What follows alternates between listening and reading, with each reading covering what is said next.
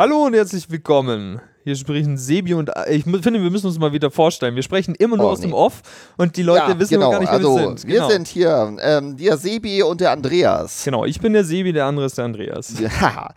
Ähm, heute, liebe Zuhörer, begeben wir uns in die Küche der Filmindustrie und treffen dort den Chefkoch Alexander Berner. Ich meine jetzt damit, um bei die Analogie genau zu erklären, den Editor Alexander Berner. Denn der Kollege hat schon einiges Bekanntes geschnitten. Nicht wahr, Sibi? Das stimmt, ja. Der bringt immer so das Rohmaterial und macht dann daraus äh, leckeres Essen. Ähm, zum Beispiel hat er geschnitten Schlafesbruder, ähm, den kennt man vielleicht, das ist ein deutscher Film.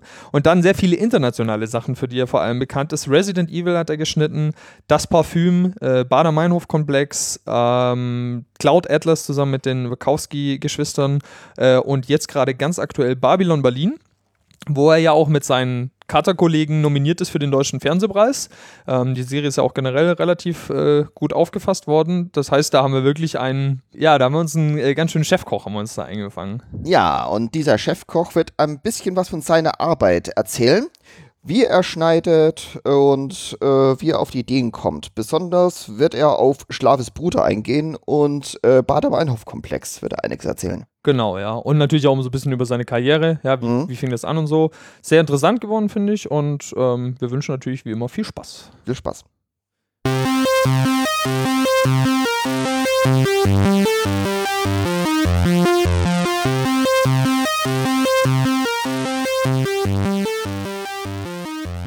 Wenn ich immer so gefragt werde, wie ich zum Schnitt gekommen bin, sage ich immer gerne, ja, mit einer gecrackten Premiere-Version vor 15 Jahren. Wie schaut es bei dir aus? Wie bist du zum Filmschnitt gekommen?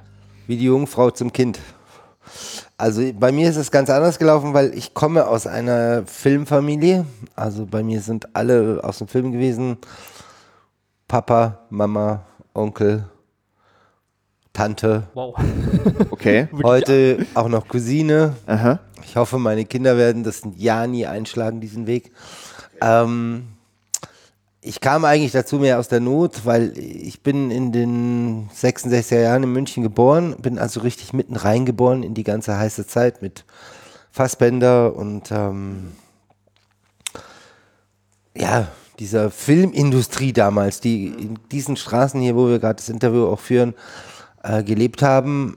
Mein ähm, Vater hatte eine andere Background, aber der war halt damals schon Editor, hatte für Orson Welles einen Film geschnitten. Okay. Hast du einen Titel zufälligerweise? Ähm, den habe ich leider nicht auf Lager.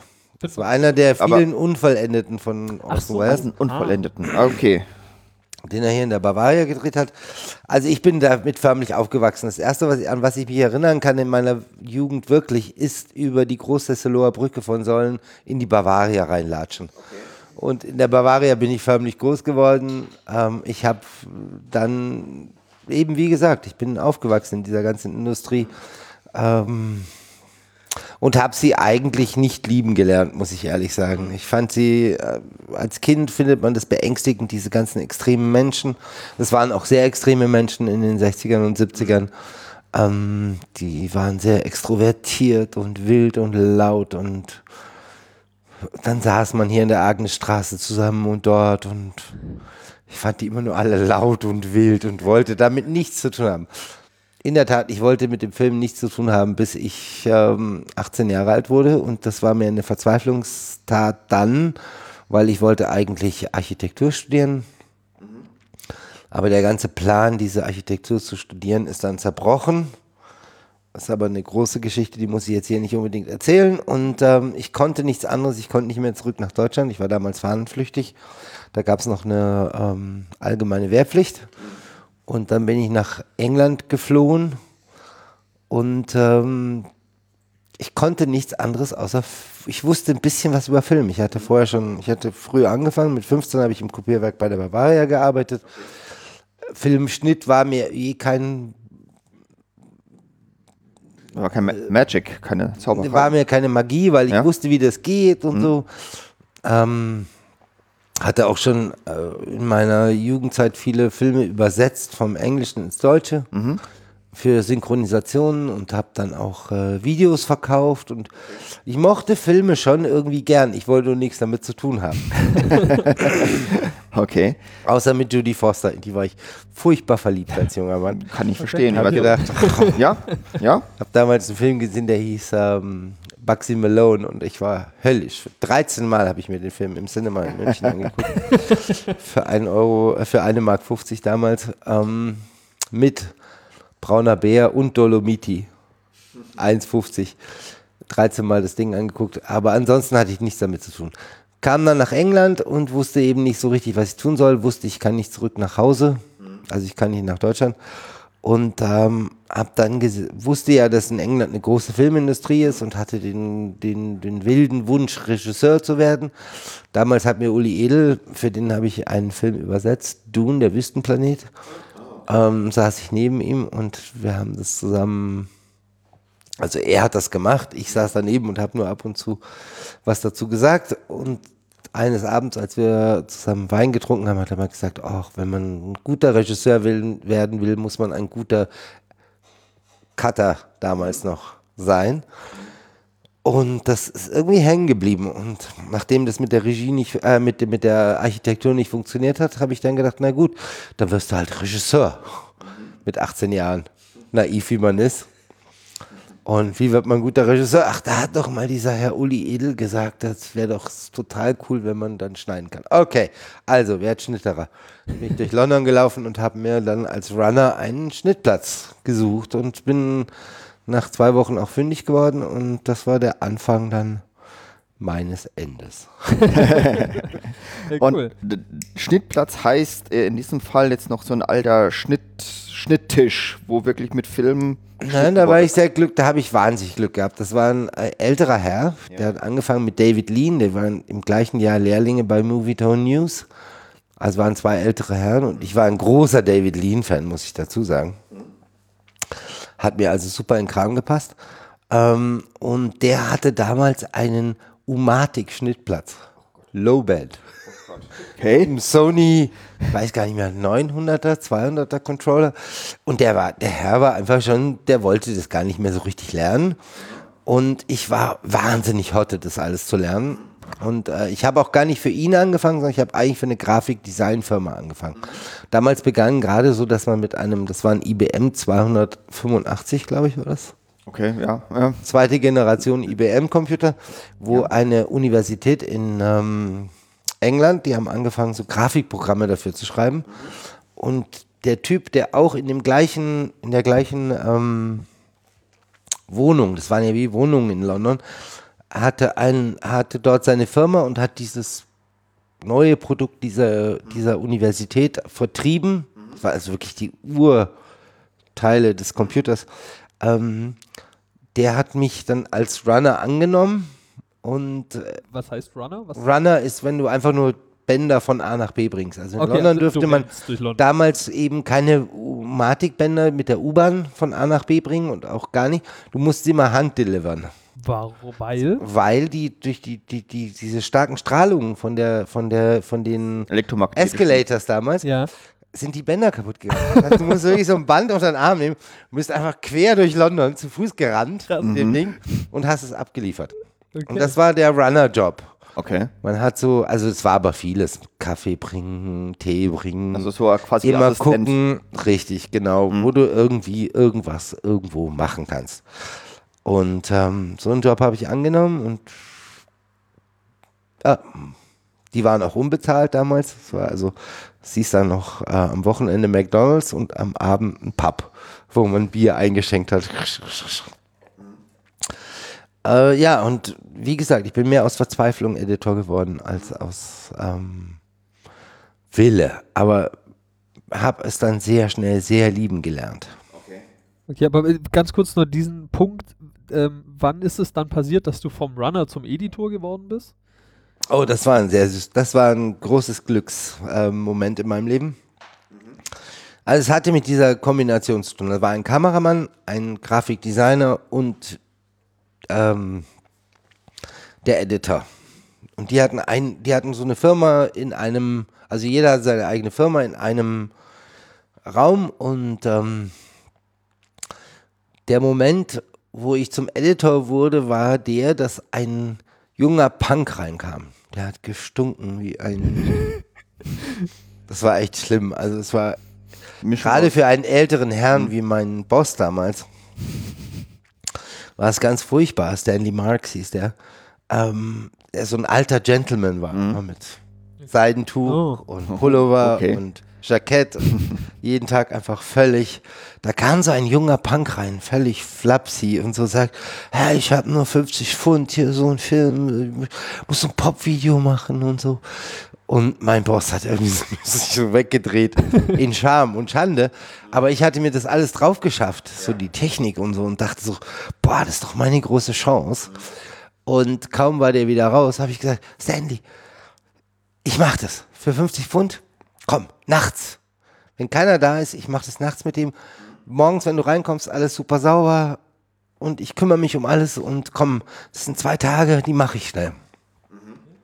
War auch eine schwierige Zeit, muss man dazu sagen. Das waren die Thatcher Years. Die Anfangs, also Thatcher wurde gerade als Premierministerin gewählt. Das heißt, es gab auch nicht viel Arbeit in England. Also hat Stanley auch ein bisschen gestruggelt. Und äh, ich habe gesagt, komm, die 50 Pfund, die nehme ich jetzt einfach schnell mit. Und da ich aber diese Computer konnte und das und das und das, war das dieser Schneideraum für mich natürlich ein, ein, ein, ein Spielplatz ohne Ende. Und äh, dann ähm, gab es damals eine Sendung, MTV wurde damals, war so ein Jahr alt oder anderthalb Jahre alt. Ähm, die haben so eine Sendung gehabt in London, wo die immer so drei Musikkritiker hatten mit so einem roten Knopf. Ah, ja. Das war die Sendung, die standen, die saßen und die haben sich Musikvideos angeguckt und haben immer draufgehauen, wenn es sie gelangweilt hat. Bam, bam, bam, bam. Es ging oft sehr schnell. Und dann habe ich mit diesem Punk dieses Video gemacht. Und das lief dort. Okay. Wow. Durchlaufen lassen. Was? Cool. Das war, es war der, das war dann der Beginn. Also auch meiner ganzen, das ging dann irgendwie so ratzefatze, bums, dann kam das, dann kam das. Okay, cool. Er hat ein Video nach dem anderen gemacht. Ähm, unsere Technik war damals ganz einfach. Wir haben einfach nur das äh, Videosignal genommen und in den Computer reingesteckt und es kam Okay. total krisselig hinten raus, aber so farbkrisselig. Oh, Das nannte sich Psychedelic. und das war einfach super cool. also die Studenten von Hatfield haben diesen Computer erfunden, ich habe das Signal reingesteckt, es kam hinten raus. Wir haben das dann unterschnitten mit echtem Material, mit 8 mm. Das war halt damals so eine Zeit, wo man das alles gut fand. Und haben alles gemischt und das lief super. Wir haben dann viele Videos gemacht und wupp, war ich Editor. Okay, also äh, hast du so dieses Assistenz äh, mal gemacht oder bist du Ja, für Stanley. Äh, ich also- meine so äh, Materialsichten anlegen oder sonst Ja, ja, irgendwas. alles. Alles. Also, ich Also das auch- schon, auch- also Stanley war auch total toller Lehrer, weil er hat mir das alles in Schnellgang beigebracht. Okay. Weil er brauchte mich ja immer, damit ich das da mache. Ja, weil er, war- klar. er wollte es auch nicht mehr machen. Der hat mir dann gezeigt, wie man nummeriert und wie man dies macht. Und ich habe noch eine, auf einer Moviola gelernt mit mehreren Tonspuren und schneiden und da fällt es rein und da nimmst du es raus. Und aber mein Hauptteil war eben dieses Video-Editing, weil es einfach zu mir gepasst hat. Man ist jung, man nimmt das alles auf, man kann das alles verstehen so schnell und macht total Spaß. Und ähm, irgendwann wurde ich dann aber auch müde, weil ich wurde natürlich immer in die Videoecke gepresst. Es begann dann, dass ich, wir haben immer mehr Pop-Videos geschnitten. Stanley war total happy, unser kleiner Laden mit dann Highband. Irgendwann ein Zoll. Wir haben angefangen, Geld zu verdienen. Das war eine Periode von vier Jahren, wo wir zusammengearbeitet haben. Ähm, aber ich wollte immer Filme machen. Also wenn schon in dem Metier arbeiten, was ich überhaupt nicht leiden kann, dann richtig. Und das waren natürlich in erster Linie Pop-Videos. Aber es war schön. Werbung, Corporate-Videos, Ja. British Gas, so Sachen haben wir gemacht. Weißt du, diese Gasflammen damals. Ja, ja. Oder Channel 4, wenn ihr euch noch erinnert, diese, ich weiß nicht, ob ihr Channel 4 kennt, das war Ja, ein ja. englischer Sender, total toll, die, das erste animierte Logo. Das Ah. war, Uh, okay. Also nicht ich allein, Ja. sondern ich war nur der Editor, aber die anderen haben die Animation möglich ja. gemacht, dass diese Stäbe da zusammengekommen sind. Ach, das? Ah, ja, ja, natürlich. allererste Channel ja. 4 Logo. Ah, krass, krass. Ja, cool. Sehr Das schön. war mit der Hatfield University und meinem Boss damals, Peter Block, Cool. und mir als Editor. Ähm, du hast es ja gerade mehrere Begriffe für deinen Job gehört. Du hast Cutter und Editor. Welcher wird eigentlich heute verwendet? Also ich musste mich schwer überzeugen lassen, da ich ja aus einer Schnittmeisterfamilie komme und äh, aufgewachsen bin in der Bavaria in München und also der Beruf hieß immer Cutter früher. Es war sehr tief auch in mir drin. Aber es gab äh, einfach die Diskrepanz in den späten 90ern, frühen 2000ern, dass äh, der Beruf Cutter ist weisungsgebunden. Und ich empfinde meinen Beruf nicht als weisungsgebunden. Okay. Ganz klar. Aussage. Ich wollte gerade sagen, vielleicht kann man da schon den, den gehen, weil du hast jetzt beschrieben, wie es war. Das war ja Auftragsarbeit. Ich glaube, da warst du sehr, oder eher weisungsgebunden, oder? So bei diesem, du schneidest Musikvideo. Oder warst du da auch schon. Ach, total. Das Okay. war ja meine Idee, dieses Signal durch diesen Computer zu Ach so, das Ach war so, deine Idee. okay. Okay. Ja, Das, äh, der wusste, da kam ein Punk rein, der hatte überhaupt keine Ahnung, der wollte irgendwie ein Video schneiden. Mhm. Nein, ich habe, und vor allen Dingen, wie gesagt, ich habe auch in England immer gelernt, dass alle, der Editor ist ein Beruf, der kreativ entscheidend ist. Mhm. Und die Freiheit wurde uns auch immer gelassen. Ich habe noch nie erlebt in meinen ausländischen Filmen, dass jemand zu mir gesagt hat, probier das nicht aus. Okay, Mhm. ja. Ja, oder macht das. Sondern Ja. im Gegenteil, es war immer so, ja, try, go, go for it, go, mach, mach, mach. Ähm, unser Beruf ist ein Beruf, der lernt. Es ist ein konstant lernender Beruf. Wir sind auch nie fertig. Ähm, und von daher, nein, wir waren, also ich bin ebenso aufgewachsen, nie weisungsgebunden gewesen zu sein. Und deswegen habe ich auch so wahnsinnig viel Spaß an meinem Beruf. Und den will ich einfach nur vermitteln. Okay. Äh, hast du aber trotzdem noch irgendwann mal so die, die Interesse mal verspürt oder das Verlangen verspürt, doch nochmal irgendwie zur Regie zu wechseln? Jetzt, wo du schneiden ja, in kannst? den frühen, also ja, natürlich.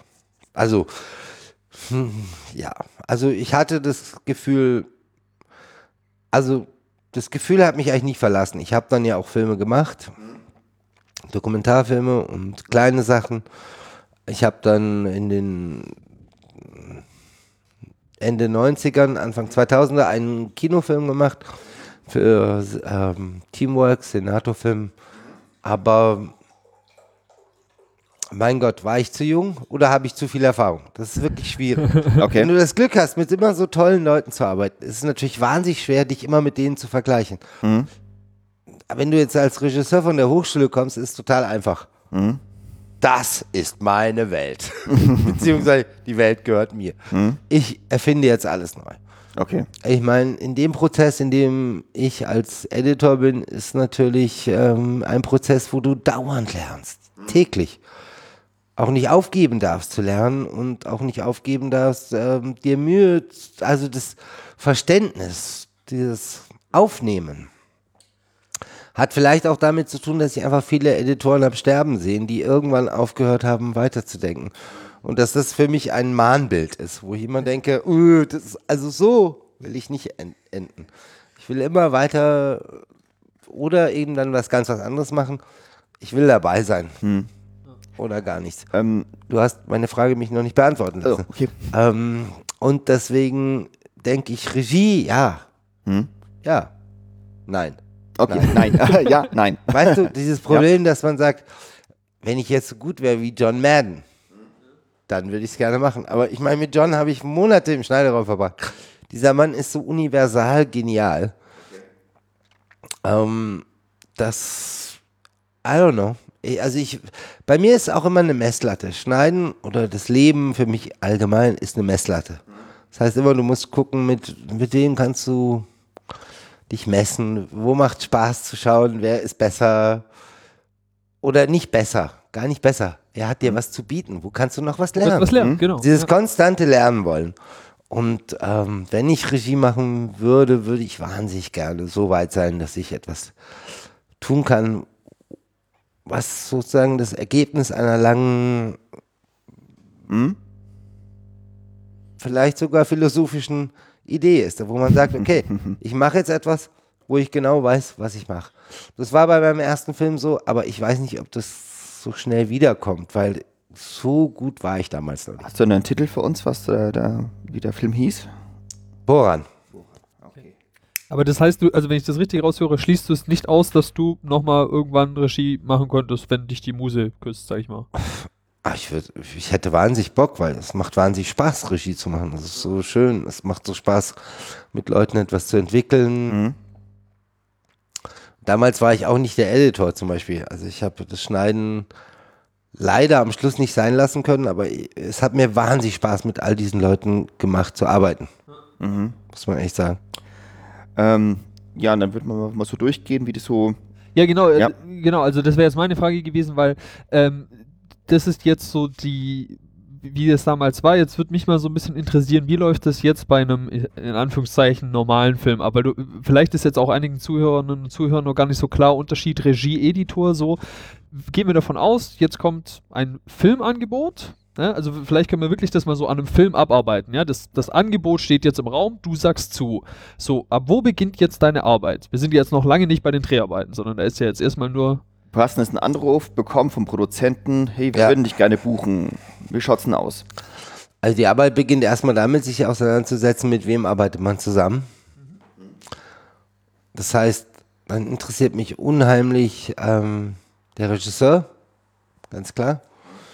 Ähm, das Thema, unheimlich. Desto älter ich werde, desto mehr merke ich, die Themen interessieren mich immer mehr. Also es wird immer wichtiger, was ist die Aussage des Films. Ähm, dann recherchiere ich die Zeit. Das ist für mich immer das allererste. Also ich, wenn ich die Möglichkeit habe, also wenn es jetzt nicht gerade ein Zukunftsfilm ist oder so, aber wenn jetzt die 20er Jahre angucke, dann gucke ich mir einfach 20er Jahre Filme an. Stundenlang. Okay. Zieh mir das alles rein, versuche zu analysieren, was, wie war das denn überhaupt? Betrifft es mich? Dann, ähm, wie gesagt, ich habe das Drehbuch ja schon gelesen und wenn das Drehbuch gut ist, dann, oder auch wenn es nicht so gut ist, wenn mich die Zeit fasziniert oder wenn ich sage, da ist irgendwas, was mich total fasziniert, dann sage ich halt, ja, okay, ich würde es gerne machen. Dann verlange ich so viel Geld wie möglich, damit sie ja sagen, nein. Das ist Teil des Kalküls, weil ich meine, du musst schauen, dass, dass die dich wirklich wollen. Du kannst nicht einen Film nur machen, weil du die Nummer X bist. Weil das bringt dich in eine falsche Voraussetzung. Wenn du jetzt sagst, die nehmen jetzt nur jemanden, der bei 1800 Euro arbeitet oder so, das ist ja gar nicht, worauf es ankommt. Ich, so empfinde ich meinen Job nicht. Ich empfinde meinen Job so, ich bringe ja was mit.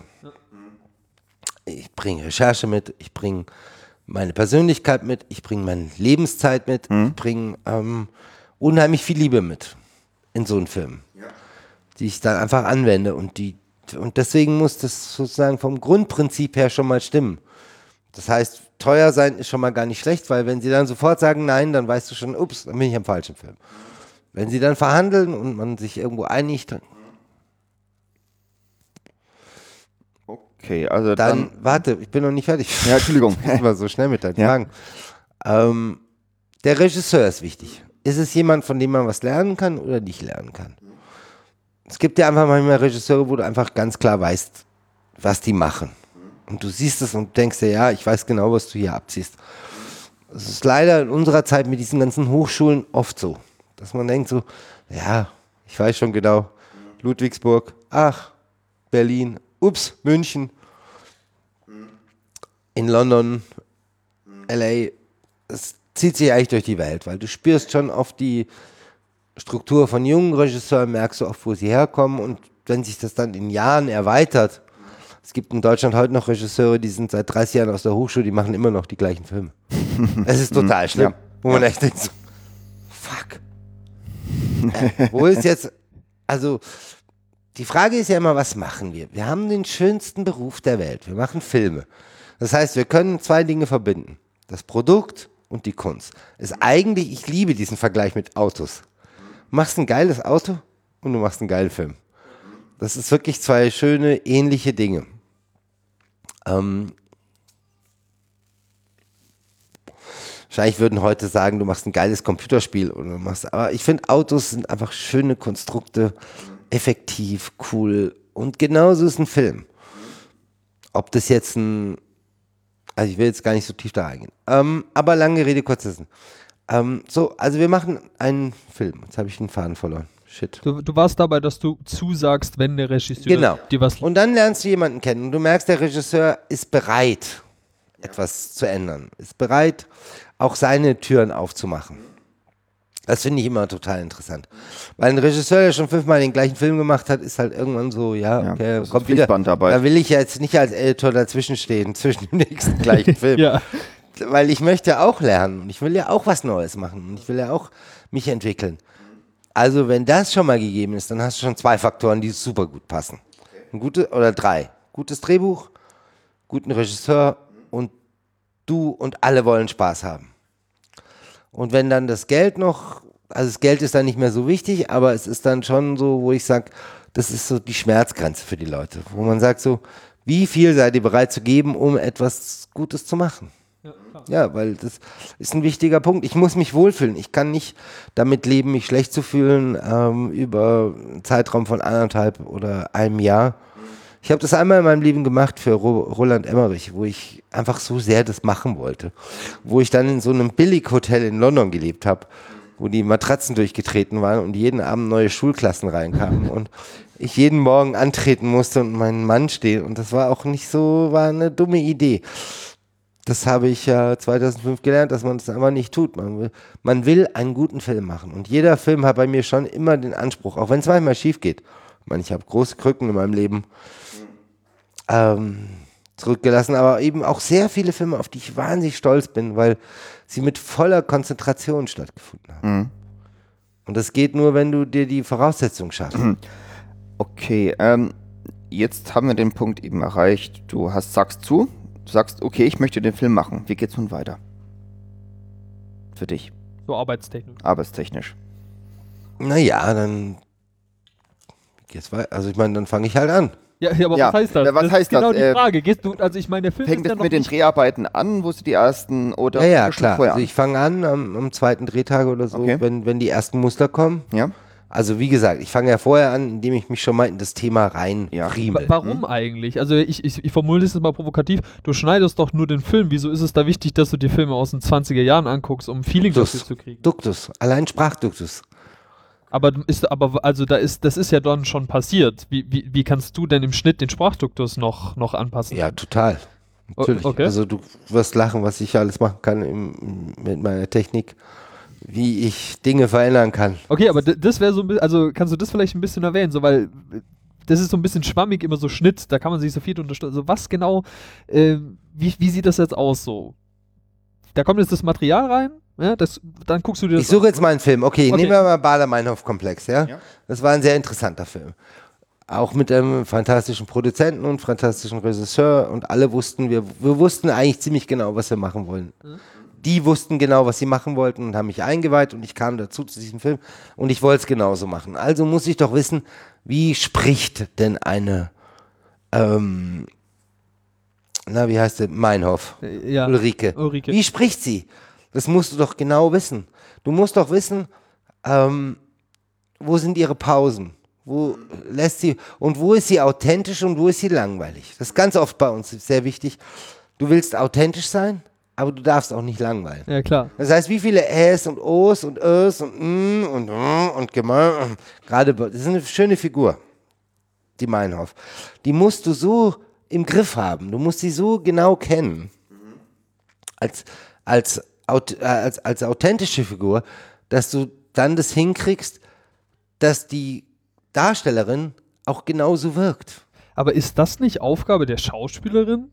Nein, weil du schneidest es ja am Schluss und oft über, übernimmt ja dann zum Beispiel das Timing oder die, Ah, okay. die, äh, wie, das Gelang, also ich sage mal so, der Attention Span eines Zuschauers verfällt immer mehr. Es ist ungefähr so wie mit Nuklear, mit Nuklearschmutz, ja.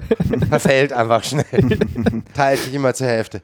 Und ähm, so ist es auch bei solchen Filmen. Ich meine, du musst gucken, dass du eine Figur authentisch darbringst und das ist jetzt bei Ulrike Meinhof. Dann hat man so ein Ding und dann äh, die Martina spielt sich da einen Wolf und das muss sie auch, weil sie kann ja nicht gebremst werden in ihrer Freiheit als Künstlerin und als authentische Darstellerin einer Person. Du musst halt einfach gucken, dass du dann ihre Performance auch wirklich so auskostest, beziehungsweise genau so Ja. wie nennt man denn das? Ähm, Das. Feingefühl, ja. Feintuned. Ja, ja.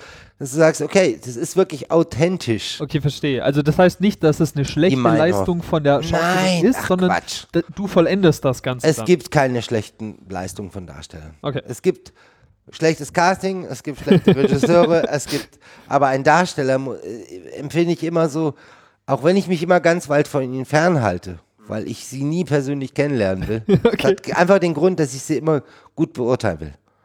Also ich lege mich wahnsinnig ungern mit Schauspielern ins Bett, weil ich finde es total schön, dass ich immer diesen Außen Dings habe, dass ich Ja, ja mal schnell die Hand schüttel, danke, wir haben uns kennengelernt, ups, Ja. da hinten sind die Beleuchter, ich renne immer zu den Beleuchter, weil ich, weil ich möchte diese Freiheit haben, sie ähm, ohne eine persönliche Note beurteilen zu können. Weil es ist doch immer so, kaum triffst du jemanden, fängst du an zu interpretieren. Und das ist so schön, wenn du Darsteller siehst, die, das beginnt mit Action, hört auf mit Cut. Und dann baust du dir eine Figur. In einem Fall wie äh, Martina Gedeck und äh, äh, Ulrike Meinhof, da baust du dir keine Figur. Diese Figuren sind gesetzt Ja. und Martina gibt alles, um diese Figur darzustellen. Das heißt auch Hänger. Es gibt auch Momente, wo sie, es ist ja auch schwer, sich da rein zu friemeln. klar. das muss man auch einfach lieb haben. Umarmen und sagen, okay, dann muss man halt gucken, wo man das wieder zusammenbaut. Dann gibt es den Zuschauer, der sich gelangweilt fühlt. Weil, ich meine, hast du mal ein Ulrike Meinhof-Interview gehört? Ja, ja. Das hältst du keine ist zwei unfassbar. Minuten aus. Ich meine, das habe ich aber alles vorher geguckt. Ja, klar. Man hält es Ja. nicht aus. Dann denkst du, oh Gott, wenn die alte, die schlage ich tot. Nichts klappt. Okay, das heißt, da musst du da die, die Du musst diese genaue Balance finden. Verstehe. Wie lange Ertrag und wie vor allen Dingen, wie authentisch lässt du die Person und wie weit musst du sie zurücknehmen und so weiter und so fort. Und als verantwortlicher Editor finde ich das schon sehr wichtig. Ich hatte das schöne Beispiel auch mit Jessica Chastain, die ich ähm, zweimal Glück hatte, mit der habe ich in zwei Filme gemacht und ich fand die immer schon cool. Ähm, das war bei The Dead, ähm, auf Deutsch dieser unsägliche Titel, eine offene Rechnung. Und dann jetzt bei Miss Sloan. Dieser noch unsäglichere Titel. äh, ist das die Erfindung der Wirklichkeit? Erfindung oder der Erfindung Wahrheit. Wahrheit. Genau. Eine fantastische Schauspielerin. Ja, auf jeden Fall. Ja. So breit in ihrer Darstellung. Ach, ich habe das so oft erlebt. Tom Hanks. Es gibt es ähm, einfach. Diese Darsteller, die öffnen sich. Ich meine, ich sag mal, der einzige Grund, warum diese Menschen nicht überbezahlt sind, ist die Tatsache, dass sie einfach sich komplett nackig machen. Und zwar seelisch Ja, ja. und das alles auf sich nehmen. Ähm, und diese Kunst zu umarmen und ihr trotzdem zu helfen, immer präsent zu sein und nicht zu langweilen. Es gibt ja wahnsinnig tausende Millionen Beispiele von langweiligen Performances. Nicht, weil der Darsteller es falsch gemacht hat, sondern weil der Editor einfach so das ausgelebt hat. Bis zum geht nicht mehr. Ähm, das geht halt auch nicht. Man muss, wir sind in diesem Zwiespalt dauernd. Wir sind dauernd zwischen Kommerz, Kunst, Entertainment, Popcorn, Rotwein. das ist unser Leben. Ja, ja. Und wir müssen immer versuchen, irgendwo da die Balance zu finden. Und Jessica, wie gesagt, ist auch eine fantastische, die ich in zwei so unterschiedlichen Rollen erlebt habe. Die eine völlig stumm, die andere neun, äh, 118 Minuten, bla bla bla. ja Fantastisch. Ja. Und ich habe nichts anderes getan, außer sie zu stützen. Ja. Ja. Aber genau, das ist jetzt nochmal so ein bisschen, ähm, da müssen wir jetzt vielleicht nochmal kurz zurückgehen. Du hast jetzt gesagt, Tag 2 fängst du an, da kommt Material rein. Da ist aber ja noch gar nicht alles da, damit der Film irgendwie geschnitten werden kann. Das heißt, da reden wir ja wahrscheinlich von so einer Art Vorarbeit, oder? Was genau passiert da? Naja, da passiert erstmal die größte, die schlimmste aller Tatsachen. du hast eine Szene im Kopf, die du im Drehbuch gelesen hast, und dann kommt das Material und denkst dir, um Gottes Willen. Das habe ich ja ganz anders gesehen. Ja. Die natürliche Tatsache, der, dass äh, wir einfach Dinge anders sehen und lesen und interpretieren, jeder individuell. So, und dann passiert bei mir folgendes, dass ich erstmal grundsätzlich, das sage ich jetzt auch mal, Produzenten macht mal die Ohren zu. Die ersten zwei Wochen sind eigentlich für die Katz. Okay. Aber die sind auch sehr wichtig, weil ich mich anfange, an das alles anzunähern. Ah, okay. Die ersten zwei Wochen schneidet man alles falsch. Das ist ja bei Fernsehen zum Beispiel, wird es dann eben zum täglichen Leben, weil die haben ja nicht mehr die Zeit, das zu reparieren. Beim Kino haben wir immer die Zeit, das zu reparieren. Das heißt, nach zwei Wochen kenne ich mich mittlerweile so gut, dass ich einfach weiß, alles im Müll, jetzt weiß ich, wie wer ist und reagiert und macht und tut. Und dann fange ich eigentlich von vorne an. Beim Fernsehen ist es nicht möglich, weil die Abnahme steht schon fast vor der Tür. Und so sieht es dann leider manchmal auch aus. Aber das heißt, dann schneidet man jetzt, wenn wir beim Fernsehen mal bleiben und nicht alles wieder in die Tonne treten. Ich bin kein Fernsehmensch. Ja, ja, aber trotzdem, kurz, um das ein bisschen zu, zu verstehen, das heißt, dann ähm, schneidet man äh, wirklich einfach nur die kleinen Ausschnitte, die man hat, halt schon auf eine Art, äh, aber Ich- den großen Kontext kennt man noch gar nicht so wirklich. So. Nein, nein, man kriegt ja alles versetzt. Also es gibt Genau. ja Szenen, die werden vom Ende, dann kommen Szenen vom Anfang. Ah, verstehe, worauf du hinaus willst. Genau. Ähm, ja, aber im Großen hat man ja schon eine Idee. Also, ja, man, da kriegt man halt Dinge von vorne, von hinten, je nachdem, wie der Drehplan gestaltet ist. Desto besser, beziehungsweise desto beliebter der Regisseur, desto gerader ist der Drehplan. das wissen auch wenig Leute, dass ein ähm, Mensch wie Spielberg oder so, die drehen viel chronologischer Okay. als ein Regisseur wie ähm, Jo Bayer. Jo Bayer muss drehen, was angesagt wird an dem Tag, was man drehen kann. Der kann natürlich Einfluss nehmen, aber es wird immer Kompromisse geben. Ein anderer, der, desto mehr Geld da ist, desto klarer kannst du den Film. Das ist auch am Set total interessant. In Deutschland kommen die, die, äh, die Schauspieler nach gebuchten Tagen. Bei amerikanischen Filmen sind die vom ersten bis zum letzten Tag da. Da kann es sein, dass ein Hauptdarsteller vier, fünf Tage einfach nur im Trailer hockt. In Deutschland würde jeder ausflippen. Ja.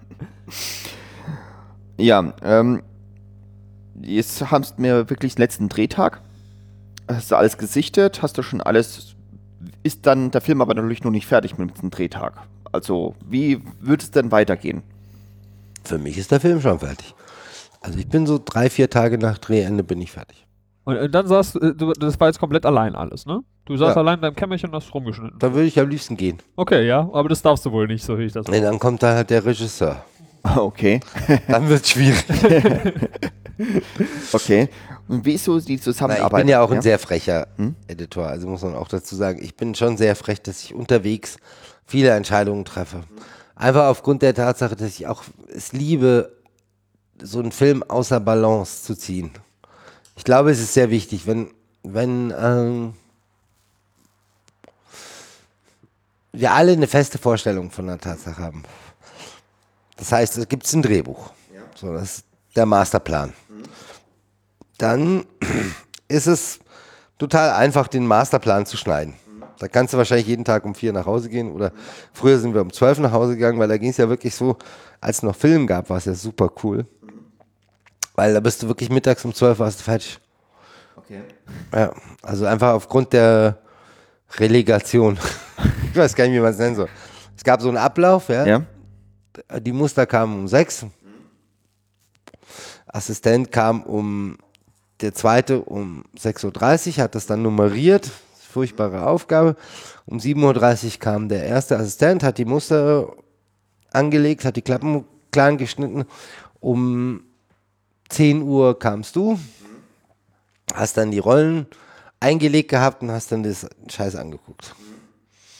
Ah, schön, schön, schön, schön. Gut, nächste Rolle. Schön, schön, schön, schön, schön, super gut. Nächste Rolle. Schön, schön. Das waren jetzt gerade mal 60 Minuten, also, also wenn es hochkam. Meistens war schon nach der ersten oder zweiten Rolle schon Schluss. Und dann hast du irgendwie das dir wieder zurücklaufen lassen, hast nochmal angeguckt, hast wieder auf Anfang laufen lassen und dann bist du durch mit, dem- mit dem Fettstift und hast dir eingezeichnet, da mache ich den Schnitt, den Schnitt, den Schnitt, hast eine Nummer draufgeschrieben, alles ganz brutal. Es war echt brutal, weil es war schmutzig. Also wir haben einen Stift da reingehalten. Zack, die Rollen auf Ende rausgegeben und dann bist du erstmal rüber in die Kantine. Und dann ähm, kamst du anderthalb Stunden, zwei Stunden später wieder, angewackelt, sag ich jetzt mal. Und dann hing das alles am Haken und dann hast du erstmal hintereinander gehängt. Eins, zwei, sechs, fünf, sieben, da, da, wie es dir gedacht hast. Gab es unterschiedliche Systeme.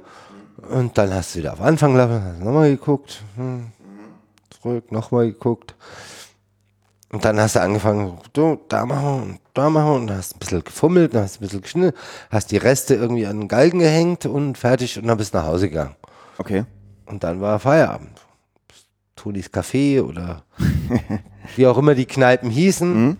Bist in die Kneipen gegangen, hast da einen schönen Nachmittag gehabt und dann war der Tag vorbei. Das Ding war geschnitten, weil die Assistenten mussten alles wegräumen, die Kleber sauber machen, sauber putzen, die, die weißen Stifte weg. Alles war, oh Gott, neues Muster anfordern, weil der Editor falsch gezogen hat oder was auch immer. Ähm, ja, es war eine andere Zeit und ähm, die Zeit ist uns peu à peu genommen worden. Also damals hast du halt einfach tagelang darüber nachgedacht, wer ist die Figur? Und die Zeit nehme ich mir jetzt mittlerweile. Wer ist die Figur? Wie, was ist die Geschichte? Wo gehen wir eigentlich hin? Was wollen wir, was wollen wir eigentlich erzählen? Das fällt mir oft heute auf bei Regisseuren unter 40, dass die gar nicht mehr, die erzählen eine Geschichte, aber die wissen so gar nicht genau, was die Geschichte ist. Sondern die erzählen eine Geschichte und, und finden die Geschichte auf dem Weg.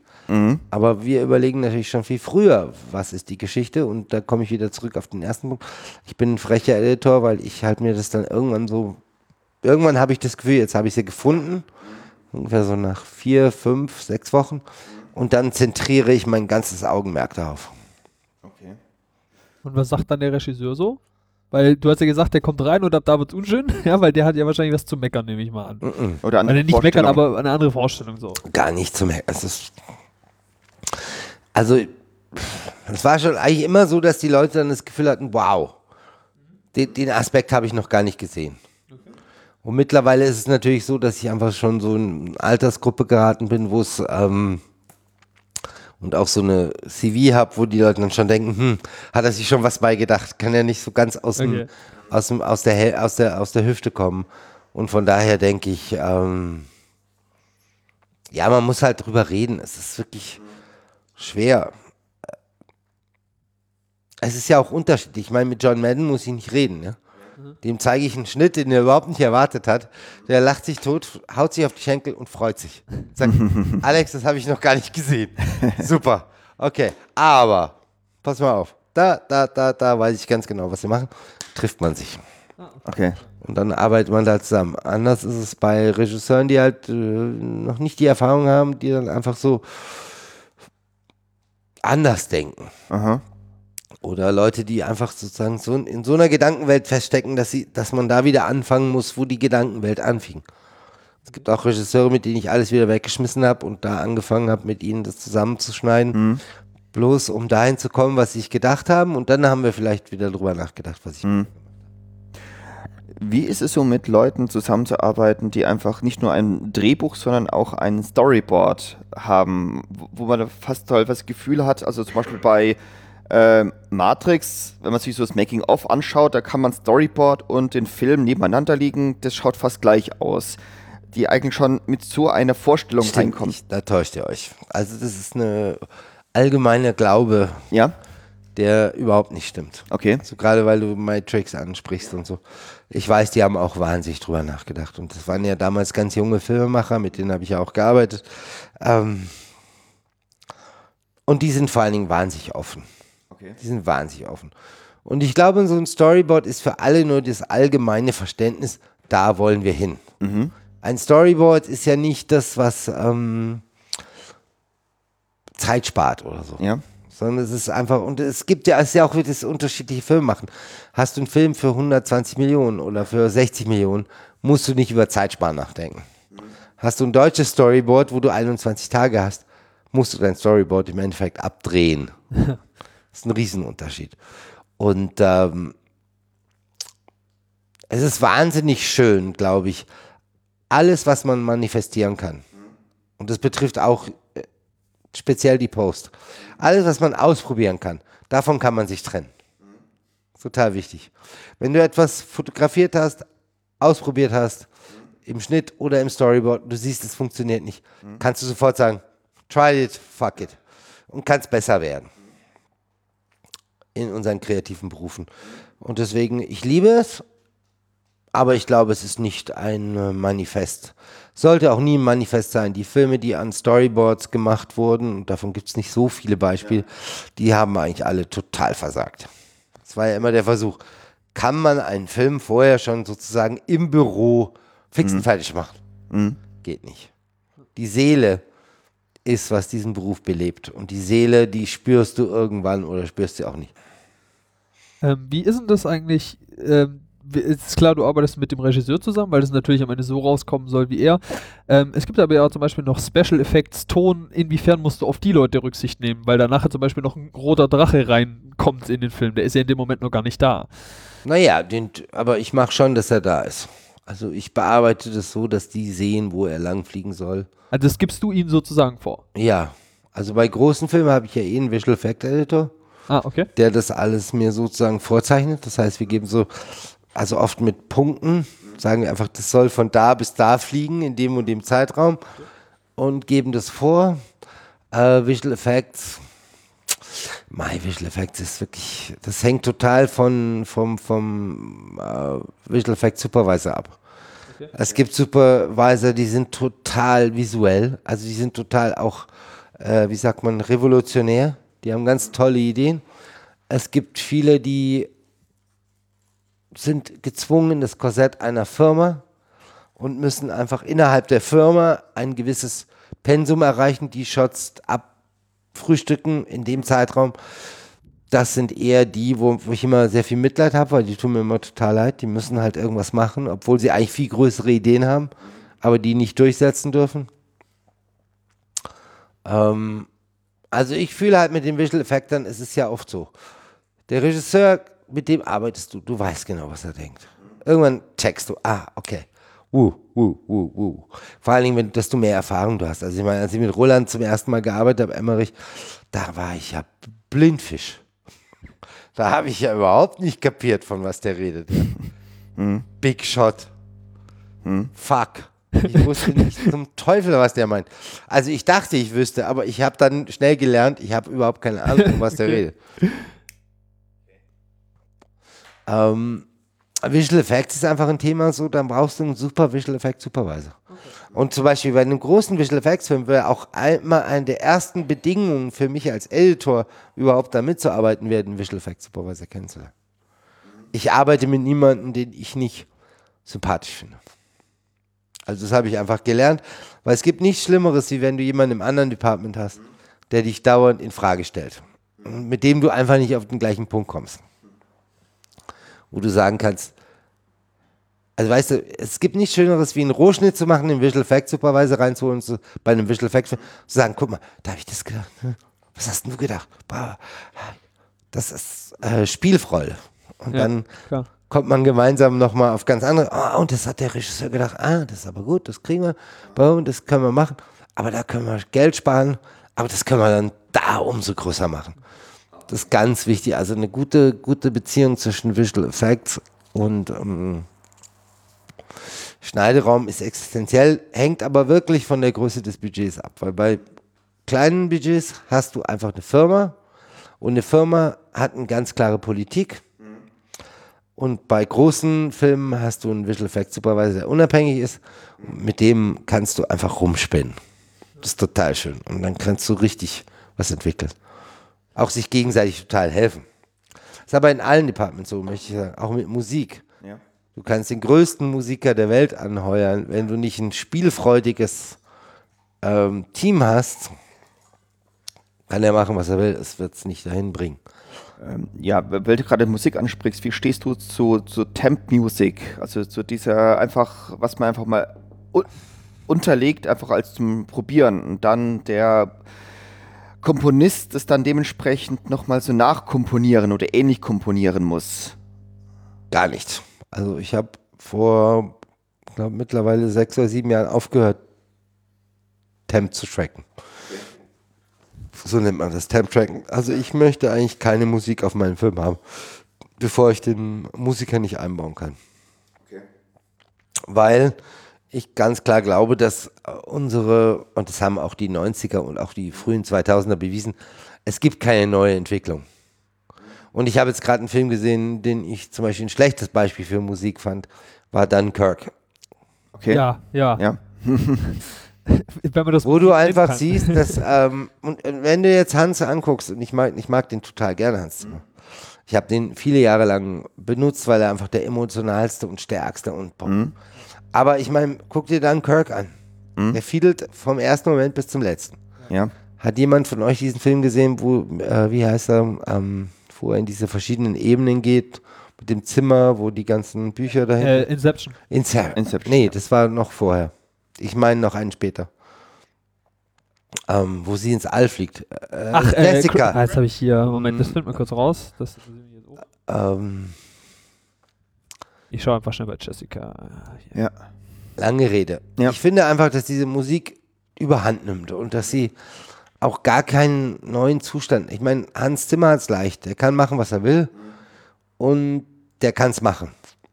Aber ich finde, dass ähm, gerade jungen Musikern oder um etwas Neues zu kreieren, musst du ihnen den Freiraum lassen.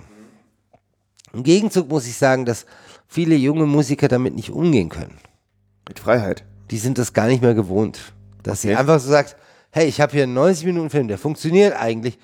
Mach doch mal Musik. Nee. Da kriegen die voll die Krise. ja, wo fange ich denn an? Wo höre ich denn auf? ähm, dann hauen sie drauf und du denkst so, halt, Dialogszene, bisschen Piano. Es, äh, es ist schwierig, also es hängt, wenn, wenn du mit Thomas Newman arbeitest, brauchst du gar nichts machen. Thomas kann das einfach, natürlich. Und die Alten können das wahrscheinlich alle. Hans Zimmer jetzt nämlich nur als Negativbeispiel, weil der jeden Film zugleistert, als wäre es eine Oper. Ja, das stimmt. Das ist einfach so.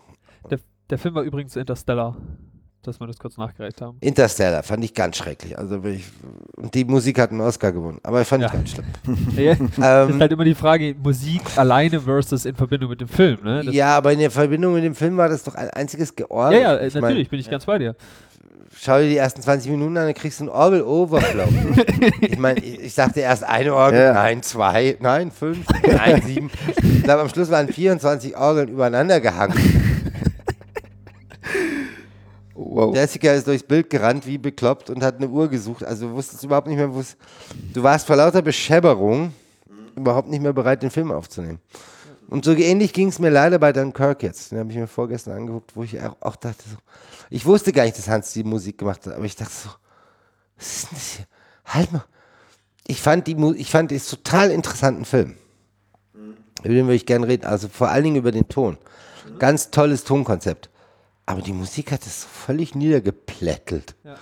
Weil es war eigentlich dieses Gefühl so, du kommst irgendwo an und alles ist eh schon tump. Ja, es war toll am Anfang. Ich dachte immer, ich muss lauter machen. Nein, kaum haben die gequatscht, habe ich es wieder leiter, leiser gedreht. Irgendwann hatte ich mir eingepegelt, wusste, aha, das ist der, das ist der Pegel, den sie wollen. Und dann ähm, tolles Tonkonzept. Also wirklich verdientes, tolles Tonkonzept. Ja, auf jeden Fall. Diese komplette Numbness, wenn du im Krieg bist und alles Ja. ist eh schon so völlig dump. Haben sie ganz toll gemacht. Und dann immer die Musik dazwischen. Ja. Die irgendwann, wo du sagst, kann der jetzt, schalt sie aus. Ich will sie nicht mehr hören. Aber zurück zum Thema Musik. Also ich schneide grundsätzlich ohne Musik. Okay. Ich glaube auch ganz fest dran, ich halte mich für den größten Komponisten aller Zeiten. Also Berner, Beethoven, wir haben ja auch gleich einen Namen. Oder Beethoven, Berner. Ähm, nein, ich glaube, man muss, die, die, man muss allen Kreativen die Freiheit lassen. Und gerade Musik ist oft so eingepennt, also so einge... durch diese Temps. Das ist eine furchtbare Art, Ja, absolut. jemandem was vorzugeben und zu Ja. sagen, jetzt machen wir was Besseres.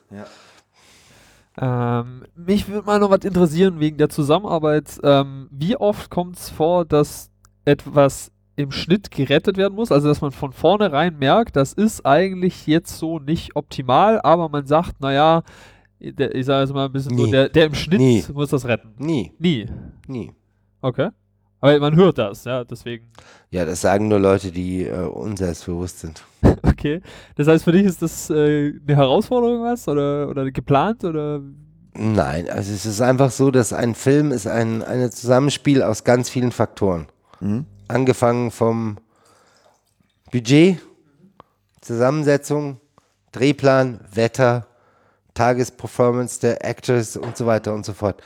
Es wäre, ich finde es immer dumm, wenn, wenn Editoren sagen, da habe ich was gerettet oder habe ich irgendwas getan. Das stimmt nicht. Es gibt wenige Zeiten im Film, wo was erfunden wurde. Es war der überlappende Schnitt. Es war das Rück, die Rückwärtserzählung. Es war Musik einzusetzen. Es war Dialoge anders zu schneiden oder so. Aber das sind wirklich seltene Momente. Ich glaube, dass wir schon uns darauf nebst unserer künstlerischen Fähigkeit zurückziehen können, zu sagen, auch wir sind Handwerker. Und es gibt wenig, was es noch nicht gab. Sondern wir können es nur immer besser einsetzen. Und das, äh, und desto besser wir über uns Bescheid wissen, desto mehr Selbstbewusstsein wir haben, auch nicht uns, ähm, also ich bin jetzt ich und deswegen mache ich das nicht. ja? Also zum Beispiel diese, diese, diese ewige Verteuflung der Blende. Ja. Das ist eine jahrzehntelange Verteuflung der Blende. Eine tolle Blende ist eine tolle Blende. Fuck it. Kannst du kurz erklären, was eine Blende du ist? eine Blende ist eine Überblendung von zwei ähm, Bildern, wo man nicht eben harten Schnitt macht, Mhm. sondern sie langsam ineinander Okay. überlaufen lässt. Äh, ist seit 20 Jahren out of date. Ich liebe Blenden. Ich finde, es gibt tolle Blenden. Mir bei, als ich äh, ein paar Filme von ihr angeschaut habe, ist es mir aufgefallen und ja, das hat halt gepasst. Ja, also gerade Schlaf Ja. ist Bruder. äh, Bei Schlafes Bruder zum Beispiel, was auch ja. teilweise auch Bilder übereinander geblendet hast.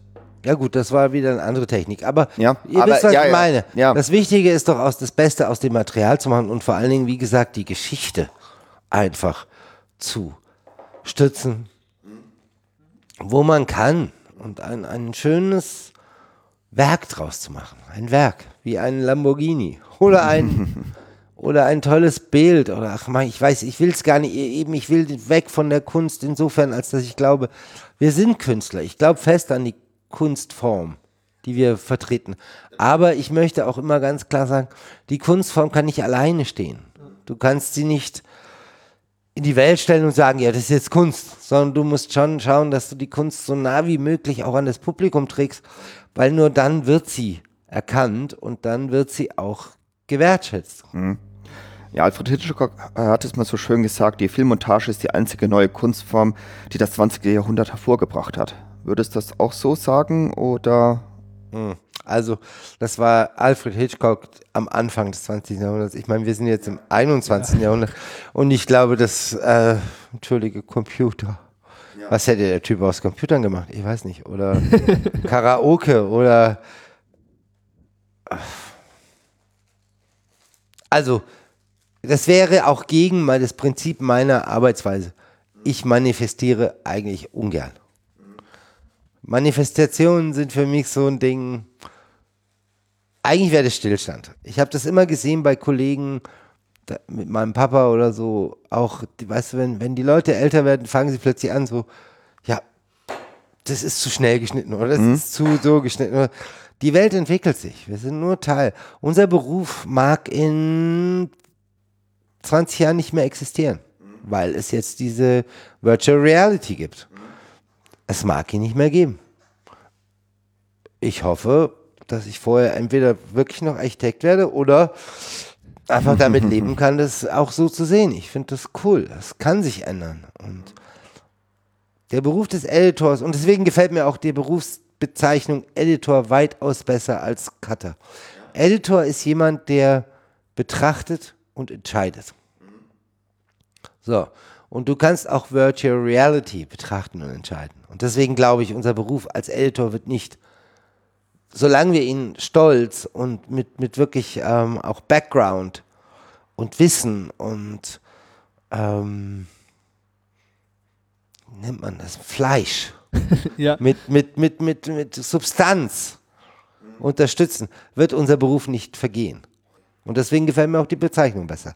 Älter ist jemand, der mit am Entscheidungstisch sitzt und eine Verantwortung trägt und auch sagt, Mann, ich glaube daran und ich glaube daran nicht. Und ich kann es dir auch, und das fehlt so oft den Leuten, ähm, ich kann es dir auch erklären. war zum Beispiel eine der schönsten Dinge, die ich von meinem allergrößten Lehrer Bernd Eichinger je gelernt habe, war Bernd war eine Person, die immer nach einem Argument gesucht hat. Das war das Schönste, was wir je hatten. Immer wenn wir zusammensaßen und haben über irgendwas gesprochen, und es war wirklich fast egal über was. Am Schluss hat er gesagt, na dann erklär's doch. Mhm. Wenn du kein Argument hast, vergiss es. Ja. Du kannst mir alles machen als Regisseur.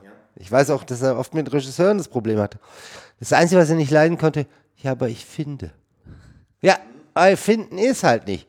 Du musst darüber, du musst sozusagen deine eigene Persönlichkeit in das Feuer reinwerfen und sagen, aber ich habe das Gefühl und ich glaube und ich denke. Und das lasse ich mir auch von niemandem nehmen. Und auch wenn ich manchmal falsch liege mit meiner Entscheidung. Und das macht unseren Beruf so spannend. Wenn wir das machen und uns trauen, dann finden uns auch alle interessanter. Vielleicht können wir ja mal ein bisschen, ähm, ich weiß nicht, wie es bei dir ist, aber ich hätte jetzt gedacht, wir könnten mal so ein bisschen noch auf zwei, drei Werke von dir eingehen und mal noch ein bisschen gucken, wie, wie das da so ist. Weil, also, ich habe jetzt so gerade, das aktuellste von dir ist ja die Serie Babylon Berlin eigentlich. Ähm, Die ist jetzt auch für den Deutschen Fernsehpreis gerade nominiert worden. Ähm, Du als Editor wurdest da nominiert? genau, Nein, ja. nicht wir drei. Ja, ja äh, war es einer davon. Als war es einer als davon. Team, Genau. Das wäre nämlich jetzt auch meine erste Frage. Ihr wart da zu dritt so. Ähm, wie ist das dann für dich? Also du hast jetzt schon gesagt, du malst da auch gerne so ein bisschen die Bilder und so. Da muss ich mir jetzt, oder stelle ich mir so ein bisschen vor, dass das ja dann auch schon wieder, du kannst jetzt nicht allein dein Bild malen, sondern ihr müsst euch da ja wahrscheinlich auch so ein bisschen abstimmen und so. Wie ist das für dich gewesen, dass du da jetzt plötzlich mit Sehr zwei schön. anderen zusammen? Sehr schön. Erstmal waren, waren das zwei ähm, Leute, wo ich das Glück hatte, auch zu entscheiden, ob die dabei sind oder nicht. Und das war eine waghalsige Entscheidung, aber also nicht bei, aber es war eine waghalsige, es war schön. Also ich muss ehrlich sagen, es war wieder mal so eins von diesen Manifestierungen, wie viel man lernen kann. Weil ähm, jeder denkt einfach anders. Und wir haben uns da sehr schön und sehr früh drauf geeinigt, uns das zuzulassen und das auch vor allen Dingen zu unterstützen, aber mit Argumenten. Das war immer unser Ding. Don't talk to me Ja, about feelings. Wie du gerade gesagt hast. Ja. Talk about what the fuck's going on. und das war eine unheimlich schöne Zusammenarbeit, weil ähm, wir haben das gehalten so. Wir haben ja sogar, das Schöne war auch, der Schneideraum hat sich von vornherein abgesondert von der Regie. Insofern, als dass wir einfach Regeln aufgestellt haben. Wir haben gesagt, kein Regisseur arbeitet mehr als zwei Wochen mit dem gleichen Editor. Okay. Damit wir keine Grüppchenbildung haben hier. Damit wir nicht anfangen, Ah, ja. ja, aber der und der haben das und das gesagt, so. sondern alle zwei Wochen zum Teil wirklich mitten in der Szene. Das war unglaublich. Wo wir einfach gesagt haben, okay, zwei Wochen sind vorbei, ich, ich halte nicht mehr aus. Ich den auch nicht mehr. Komm, lass uns tauschen. Bam, bam. Und wir hatten ja wirklich drei sehr liebe Regisseure. Auch wirklich, muss ich echt sagen, menschlich. Das menschlich, aber das einfach, es war perfekt menschlich. Es war im Vorfeld so, es war während der Arbeit so, es gab Probleme, wie es immer gibt. Und gerade wenn man sich so manifestiert, dann gibt es Probleme, aber die waren so toll austariert, auch unter uns und zwischen Regie und uns und dann unter den Regisseuren auch, dass ähm, man echt sagen muss, es war ein gelungenes Konzept, zu sagen, okay, wir machen effektiv etwas, wir versuchen unser Bestes, wir lassen uns aber auch nicht einschießen auf irgendwas, sondern immer frei bleiben, immer frei, immer frei. Und das war, sage ich mal, für Tom die kleinste Le Lektion, weil er hat das ja schon gemacht mit Lana und Andy. Ähm, für Hank und Achim war es eine große Lektion. Für die war das ein ganz neues Ding und die hatten auch wahrscheinlich Angst am Anfang. So gedacht, "Hä, wenn ich mit dem arbeite oder mit dem und äh, so heißt das. Aber ich glaube, es ist am Schluss total aufgegangen, auch weil wir als Kollegen eben überhaupt keine Berührungsangst hatten. Ich habe was übernehmen können. Also an, äh, Antje hat Dinge von mir übernommen, konnte die komplett umschneiden. Ich habe Dinge von ihr übernommen, konnte die komplett umschneiden. Klaus und ich sowieso, weil wir schon einfach schon sieben oder acht Filme zusammen gemacht haben und uns auch einfach so gut kannten. Und es war immer so, ja, ja, schneid es nur um, du Arschloch. Schneid es nur um. Aber so eine liebevolle, weißt du, so eine gar nicht, also es war wirklich so zum Teil, wie ich sage, in der Szene mittendrin, drüber und zurück und vor. Und trotzdem konnte jeder seine Meinung behalten und die auch offen artikulieren. also wirklich, wir haben uns zwar gestritten, wir sind auch mal aus dem Raum gerannt, wir haben auch mal die Türen geschlagen. Aber da war nie eine Tür zu. Auch wenn du sie zugehauen hast, war sie nicht zu. Sie war immer so, dass, dass das allgemeine Verständnis war, die Tür geht wieder auf, wenn wir uns alle beruhigt haben. War das die erste, äh, das war die erste Serie, die du geschnitten hast, oder? Und die einzige. Warum? Das will ich vorab, sage ich jetzt schon mal, damit die es auch hören. Wenn sie es dann hören. Ähm, ich bin kein Serienmensch. Okay. Wenn jetzt alles schief läuft und ich so gar kein Geld mehr verdienen kann, außer mit Serien, dann würde ich wieder. Aber ich bin einfach, ein, ich liebe 90 Minuten. Was soll ich sagen? Ich liebe das. Ich liebe dieses Format. Ich liebe zwei Stunden. Ich liebe das Dunkle. Ich liebe dieses, mich so intensiv mit etwas. Das schaffst du ja in 16 Folgen, 45 Minuten gar nicht. Du wirst nie ähm, schaffen, den, gan also den ganzen Bogen, ja, aber das ist dann der, das ist eben dann der, äh, wie heißt er? Der Spannungsbogen. Nee, da gibt es doch diesen, diesen, diesen Job in äh, den ähm, Showrunner. Showrunner, So. ja. Das ist, das Ja. ist sein Job. Ja. Aber das ist ein anderer Job wie mein, weil er hat es geschrieben, der hat die Idee, der hat ein Gefühl für die Stimmung und alles. Ich liebe 90, 200, also zwei Stunden, drei Stunden. Also dir geht es mehr so um die Dramaturgie, um die äh, Erzählweise, aber nicht um die Arbeit. Also ist, ist das ein großer Unterschied, ob du jetzt einen Kinofilm schneidest oder jetzt eine Serie? Ja, Das ist auch von der Arbeit ein Unterschied. natürlich, weil du, du bist viel, du bist viel be, be, be, beschränkter in der Serie. Weil du arbeitest ja für das Ding. Du arbeitest für einen Zeitrahmen und du arbeitest in unserem Fall sogar für drei Regisseure und du willst sie auch alle verstehen. Ich meine, ich habe keine Lust. Ich würde jetzt nie so ein, eben deswegen auch diese Nicht-Grüppchenbildung, ich würde nie für Tom was tun, nur, nur für, um es für Tom zu tun, sondern ich will es für das Ganze tun. Das Gesamte. Aber wie, wie viel Hirn brauchst du, um 16 Folgen, die von sechs Leuten konstant bearbeitet werden oder von fünf anderen konstant bearbeitet werden, in deinem kleinen Hirn zu behalten? Du musst einfach abstreiten. Du musst ähm, Kompromisse machen. Du musst aber also nicht schlechte Kompromisse, sondern sagst einfach, das ist es, ja, okay, das ist jetzt die Entscheidung. Irgendwann gibt es eine Entscheidung. Du kannst so und so lang kämpfen, irgendwann gibt es die. Beim Kinofilm ist natürlich so, dass du bis zur letzten Sekunde dich beherrschen musst und, und all deine Kräfte einsetzen musst. Und ich liebe das. Ich finde es auch wahnsinnig schön, wenn der letzte Tag ist und du gehst raus, als wärst du gerade mitten durch den Kakao gezogen worden. Und du hast keine Knochen mehr im Leib und denkst so, boah, ich habe alles getan, um diesen, diese 90 Minuten so gut wie möglich zu machen.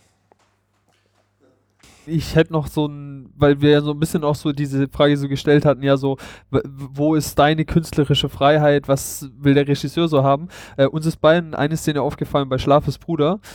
Ich weiß nicht, wie- inwiefern du dich noch viel an den Film erinnerst, liegt jetzt ja doch schon ein bisschen zurück. Ins Detail. Ja, wahrscheinlich. okay. Ja, Mhm. auf Fast jeden jeden Schnitt. Fall, es, Okay, sehr, sehr gut, sehr gut. Also es gibt ja diese Szene, wo er das erste Mal auf dem Stein hört, ja, wo Ja. er da liegt und Ja. so diese Fähigkeit entdeckt. Also für alle, die es nicht kennen, die müssen halt sich das dann vielleicht mal anschauen. Ist Unbedingt, sowieso empfehlenswert. Ähm, und da, da sieht man ja, da passiert wirklich viel. Ja, also man merkt, mit diesem Charakter passiert Mhm. was. Es gibt sehr viele Schnitte, es gibt auch so eine Steigerung, es wird schneller Mhm. und sowas. Viele ähm, Blenden und genau, viele Blenden, Überblendungen. War, war das deine Ihr habt Idee? euch vorbereitet. Ja? Ja, natürlich. War, war das deine Idee? War das die vom Regisseur? So, da wäre jetzt gerade mal interessant, wo ist da dein künstlerisches Schaffen so? Naja, Schlafes Bruder war 1992. Ja. Und das ist ja eine Zeit, die man einordnen kann, auch filmtechnisch. Mhm. Ähm, da waren die 80er Jahre. Es, also es war auf keinen Fall eine Eisensteinzeit. Ähm, und von daher, das war einfach damals so, wir waren mitten in den Bergen, weit weg von allem. Und de, die Szene hieß das Hörwunder. Ja. Ja. Hörwunder. Mhm. Okay, jetzt ist halt das Hörwunder. Mhm. Wie ist denn ein Hörwunder? Optisch. Ja. Wie ist das denn? Also Ja. ich meine, dann probierst du halt. Probierst, probierst, probierst. Es war auch noch die Zeit, wo wir, wo wir gemischt haben. Wir haben Mhm. zum Teil auf Steenbeck, zum Teil auf äh, Avid geschnitten und so. Okay. Kannst Äh, du das ganz kurz erklären, was das ist? Also Steamback ist äh, auf Filmschuss schneiden, auf einem, äh, auf einem Tisch, wo du einfach nur den Film durchlaufen lassen kannst. Gleichzeitig hatten wir den Avid mit einer Auflösung, die damals reaktionär war, also wo du kaum was erkannt hast. Also du hast schon Dinge erkannt, aber du konntest noch nicht so genau alles bis ins kleinste Detail sehen. Das Das heißt, wir haben auch jeden Tag Mustervorführungen gehabt auf 35 und dann Mhm. habe ich auf dem Avid geschnitten und dann hatten wir im Schneideraum so ein System entwickelt über eine Timecode-Lockung, dass du Avid-Bild, Ton und dann gleichzeitig haben wir auf Film das nachgeschnitten und konntest beides parallel spielen. Das heißt, wir konnten auf, auf einem Ari-Tisch damals, einer von 49 Ari-Tischen, die es überhaupt auf der Welt gab. Ich hatte damals noch viele Schneidtische, ich hatte Steambacks, ich hatte Camps. Ari hat sich da als bestes ähm, Mittel erwiesen, wie so oft, weil sie einfach technisch immer fortschrittlich waren, dass wir das koppeln konnten, Avid und, und, und ähm, Filmschneidtisch. Nein, es war einfach so, dass, dass, dass, dass wir das angeguckt haben und es war immer so, aber elegisch. Es war gedreht mit einem langen Kran, ein Junge liegt auf dem Dings und dann gab es ein bisschen Wasser und dann gab es ein bisschen dies und dann schneidest du es hinterher. Ich sage, hm, ist ein bisschen langweilig. Hm, hab ich alles schon gesehen. Und dann fängst du irgendwann aus an zu, äh, fängst du irgendwann an auszuflippen. und das ist dann passiert so. Also ich bin einfach immer wieder mal so richtig ausgeflippt, Okay. wo ich einfach Bock hatte, Dinge komplett neu zu machen. Also ich erinnere mich an eine sehr schöne Geschichte bei Schlafes Bruder. Das Hörwunder ist entstanden aus äh, auch der Tatsache, muss ich dazu sagen, einer meiner liebsten Kollegen, ein guter Freund, Peter Pschigola, der geschnitten hat, Himmel über Berlin. Ah, ja. Ähm, der sowas ähnliches ja schon da, damals probiert hatte. Auch so Flashframes und Dings und rückwärts. Und, und ich hatte das ähm, irgendwann in einem nächtlichen Rausch irgendwo auch mal gesehen und so. Hab einfach gedacht, das müssen wir jetzt potenzieren. wir müssen es einfach komplett das Ding gehen lassen. Und, und das war dann, da gibt es zwei lustige Geschichten. Die eine lustige Geschichte ist die, dass ähm, ich dann noch auf die dumme Idee kam, Hubschrauber-Einstellungen rückwärts laufen zu lassen. Das war das erste Mal, dass Hubschrauber-Einstellungen rückwärts gelaufen sind. Das war aber jetzt am nächtlichen Abend in der Bavaria, nachdem wir bereits viele, viele Wein getrunken hatten. Ähm, damals gab es noch so ein Café unten und wir haben einfach jeden Abend uns gehen lassen. Es war einfach wunderbares Leben. Und plötzlich mitten in der Nacht kriege ich diese Idee. Wir müssen nicht in die Berge reingehen, wir müssen die Leute in die Berge reinziehen. Also ich muss die Bilder rückwärts laufen lassen. So. Habt ihr mal probiert, auf 35 mm was rückwärts laufen zu lassen? Hm, Nee, ich, ja, Ist weil, geil. okay. Ich bin nach oben mit meiner Assistentin Margit Wilschko damals, völlig trunken und habe probiert, diesen Film rückwärts laufen zu lassen. Es war alles auf Film, eingezeichnet, die Blenden. Also mit, mit, mit Fettstift damals noch. Und gleichzeitig haben wir ein Avid drüben. Auf dem Avid ging's und ich habe dann gedacht, okay, auf dem Avid hat's funktioniert. Achso, wir sind dann hoch, haben noch zwei Flaschen Wein getrunken, haben uns auf dem Avid das Ganze rückwärts angeguckt. Es war genial. Okay. Es war echt so, dass ich dachte, fuck, okay, jetzt muss ich das auf Film bringen. Weil damals war alles noch negativ. Ja, ja. Wie kriege ich denn das hin? Umdrehen, rückwärts, trinkt, alles hat nicht. Ich habe am Schluss sämtliche Einstellungen in Einzelbildern zerschnitten, Nein. aber im völligen trunkenen Zustand. und habe die dann rückwärts zusammengeklebt. Oh Gott.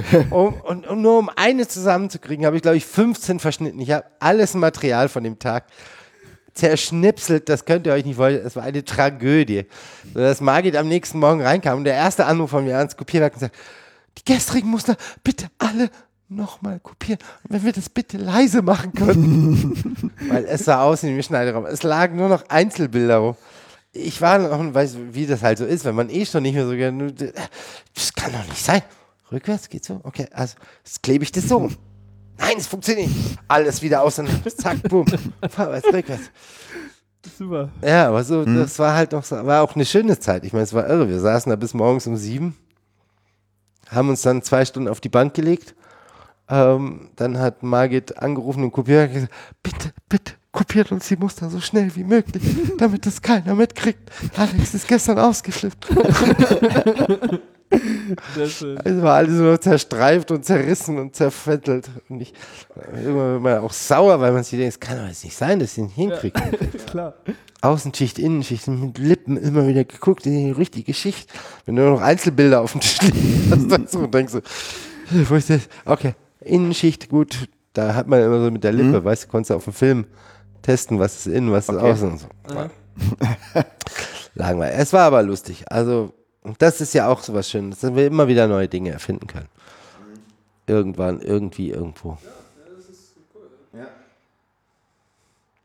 Ist die Frage beantwortet? Ja, ist beantwortet. Ja, ist beantwortet. Ja, das, Ja, also das, das war nämlich genau dieses bisschen dieses Verständnis des Künstlerische. Ich glaube, das war ein sehr gutes Beispiel, weil das Ein hat auch diese, Beispiel. wenn der Künstler wirklich so ein bisschen das. Komplett auslöffeln. Genau, ja. Wo ist das CH vom Asloch? Das ist immer mein, mein liebster Spruch, dass man früher eben, wenn du saßt in diesen Bergen von Filmen und die reichten ja oft bis hier oben hin. Also, wo du Ausschüsse hattest, so mit statisch und so. Also bis, du zum, in einem bis Berg? Knie, nur für die Hörer, weil die sehen ja, Ja, nicht, wo du wirklich, also bis zu den Knien und die Beine waren dann so halb verschränkt und du wusstest genau, darfst sie jetzt nicht bewegen, weil wenn du die jetzt bewegst, dann verschüttelt alles. und dann ist totale Scheiße am Dampfen, weil du überhaupt nicht mehr weißt, wo du irgendwas rausziehen sollst. Du hast ja immer gemerkt, okay, das schmeiße ich jetzt nach links, das schmeiße ich nach rechts. Und dann irgendwann, und dann mit den Tonschnipseln, und das war ja noch der gute, damals bei guten Filmen gab es noch blaues statisch und der Ton war braun oder grau. Und dann hast du irgendwie statisch hingeschmissen alles und dann wusstest du, ah, das graue Stück, ah, das war vorhin das und, okay, das ist nämlich das und, das ist das und, konntest schnell über den Tonkopf ziehen und, und, ah, das und, okay, klebst du ran und dann gibt es diesen wunderschönen, wo irgendwann jemand da ist, völlig verzweifelt hockt, weil so ein Autoren, ja. Regisseur ihn zum Wahnsinn getrieben hat. Und dann irgendwann ist es einfach noch so ein Berg an Scheiß und dann sagt der Editor, äh, sagt der Regisseur, ja was guck, was suchst du die ganze Zeit, was suchst du die ganze Zeit? Dreht sich der Editor und sagt, ich suche das CH vom Asloch. Sehr schön. Und das war echt so damals. Wir haben oft nach so. zwei Bildern zwei Tage gesucht. Ja. Oh Gott. So, ihr Lieben, Ja, also Äh, der- war das befriedigend? Hast ist du das noch? befriedigend? weil ich hätte sonst eine, eine Frage noch. Ja, Ja, dann, Ja, dann okay. los. Ähm, und zwar, ähm, du hast ja international und äh, für deutsche Produktionen jetzt gearbeitet. Und ähm, es, ich, ich kann jetzt nur von meiner Wahrnehmung sprechen und ich habe so das Gefühl, du wirst mir da gleich widersprechen, ähm, dass es sowas wie einen amerikanischen Schnitt gibt. Oder eine, einen Schnitt, der in amerikanischen Filmen ähm, so auftritt, ja, weil man halt oft auch einfach amerikanische Filme sieht. Und in deutschen Filmen es eher wieder einen Schnitt gibt, den würde ich jetzt einfach mal als deutschen Schnitt bezeichnen, ohne irgendeine Wertung. Siehst, kannst du, also weißt du überhaupt, wovon ich rede, oder sagst du Ich glaube, ich weiß genau, wovon du redest. Okay. Ich empfinde das ähnlich. Ähm, ich empfinde es sehr ähnlich. Aber dann gibt es auch noch einen französischen Schnitt und einen englischen. Richtig, das, das ist eigentlich so ein bisschen die Frage. Und Hat das- jedes Land einen eigenen Schnitt? Ja, ich glaube, sie Schon, haben ne? es. Sie haben es. Wobei ich glaube, dass der amerikanische Schnitt ähm, viel mit unserem Urschnitt zu tun hat. Okay. Wenn du dir mal anguckst, die Filme aus den 40ern, 50ern und die amerikanischen Filme aus den 40ern, 50ern, grundsätzlich die Entwicklung des Schnitts hat sehr viel mit den Deutschen zu tun. Immer. Ja. Also äh, Deutsche waren da immer beteiligt in irgendeiner Form. Deutschstämmige, ähm, jüdische Leute, die aus Deutschland kamen und so. Ich glaube schon, dass wir ein Land sind, was gerne Assoziationen in Ideen umwandelt.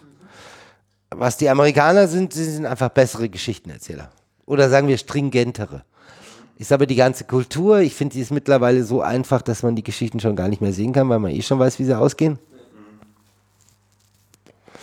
Es wandelt sich wieder ein bisschen, aber über viele, viele Jahre, gerade 60er, 70er, 80er, 90er, waren sie jetzt natürlich weit voraus, weil sie einfach ähm,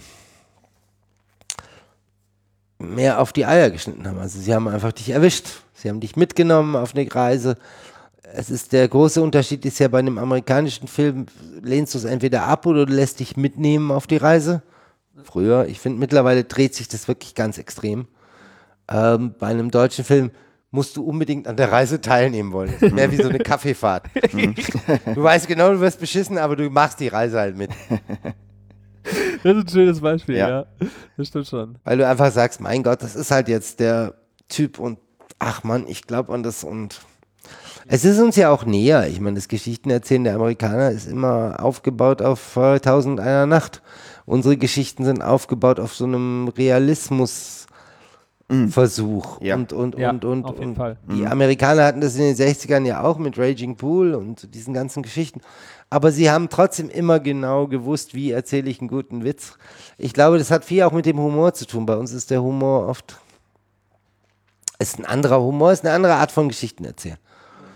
Ich finde aber, dass jetzt gerade zum Beispiel, diese europäischen Sachen finde ich wieder sehr, sehr interessant. Also hängt vielleicht auch mit dem Alter zusammen, aber es langweilt dann irgendwann, wenn du den 150. Star Wars siehst und genau weißt, Ja. was als nächstes kommt. Das langweilt selbst mich. Wenn ich Ja. Mhm. Also, Ähm, schaffst du das eigentlich auch noch, einen Film anzuschauen, ohne ihn unterbewusst zu analysieren? Ja. Einfach nur dich nur zu unterhalten. Ja. Ja? Ja. Also das halt- hängt viel damit zusammen, inwieweit das jetzt eine Arbeit ist oder nicht. Also ich meine, natürlich betrachte ich viele Filme mit Arbeit.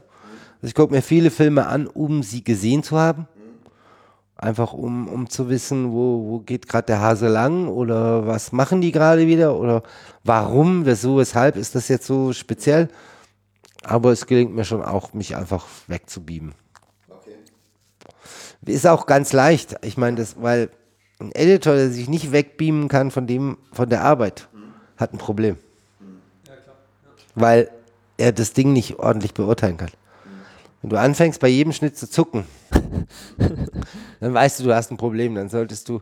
Ich weiß noch, ich bin mal die Bavaria lang gelaufen, als ich noch Sound Editor auch gemacht habe und habe meine eigenen Schritte asynchron gehört. Da wusste ich, ich Oh. habe ein Problem. Okay. Und irgendwann musst du lernen, so dieses Problem so ein bisschen auszuschalten, zu sagen, Mhm. ich gucke mir das jetzt mal einfach so an, wie es ist. Also ich höre zum Beispiel wahnsinnig wenig Musik. Ich höre, ich höre die Musik von den wenigsten Filmen. Weil ich die ausblende, förmlich. Und wie schaut es mit deinen eigenen Filmen aus, die du selber geschnitten hast? Schaust du die dann auch nochmal im Kino an? Nie mehr. Nie mehr. Also ich Okay. bin froh, wenn ich die viele, viele Jahre zufällig später im Fernsehen sehe. Weil da geht es mir natürlich auch so, dass ich das Gefühl habe, mein Gott, die habe ich jetzt so viel durchdiskutiert. Eine große Ausnahme macht Cloud Atlas natürlich, weil er einfach so schön war, dass, dass du dich, egal wie du dich darauf einstellen konntest, du hast einfach vergessen, was die nächste Geschichte ist. Okay. Du hast nicht, Ja. also ich erwarte bei Cloud Atlas nichts. Mittlerweile, ich habe ihn ein paar Mal gesehen, habe ich gedacht, ah, schneiden wir dahin. Fuck. Nee, wir haben noch ganz woanders. Ach stimmt, das war ja drei Monate später. ähm, also ich habe vor kurzem mit meinen Kindern das Sams angeguckt. Mhm. Und das war nach wie vor so, dass ich ähm, vieles im Kopf hatte. Aber weil die Kinder dabei waren und so, konnte ich es irgendwann alles vergessen und dann habe ich es wirklich genießen können. Mhm. Aber ähm, es ist natürlich so, dass wenn du in so einem Film drin bist, bist du drin und trotzdem musst du schaffen, andere Filme anzugucken, ohne zu betrachten. Also zum Beispiel Blink of an Eye, ja. Also es gibt dieses, wie sauber schneidet jemand. Das ist immer so ein Thema für mich.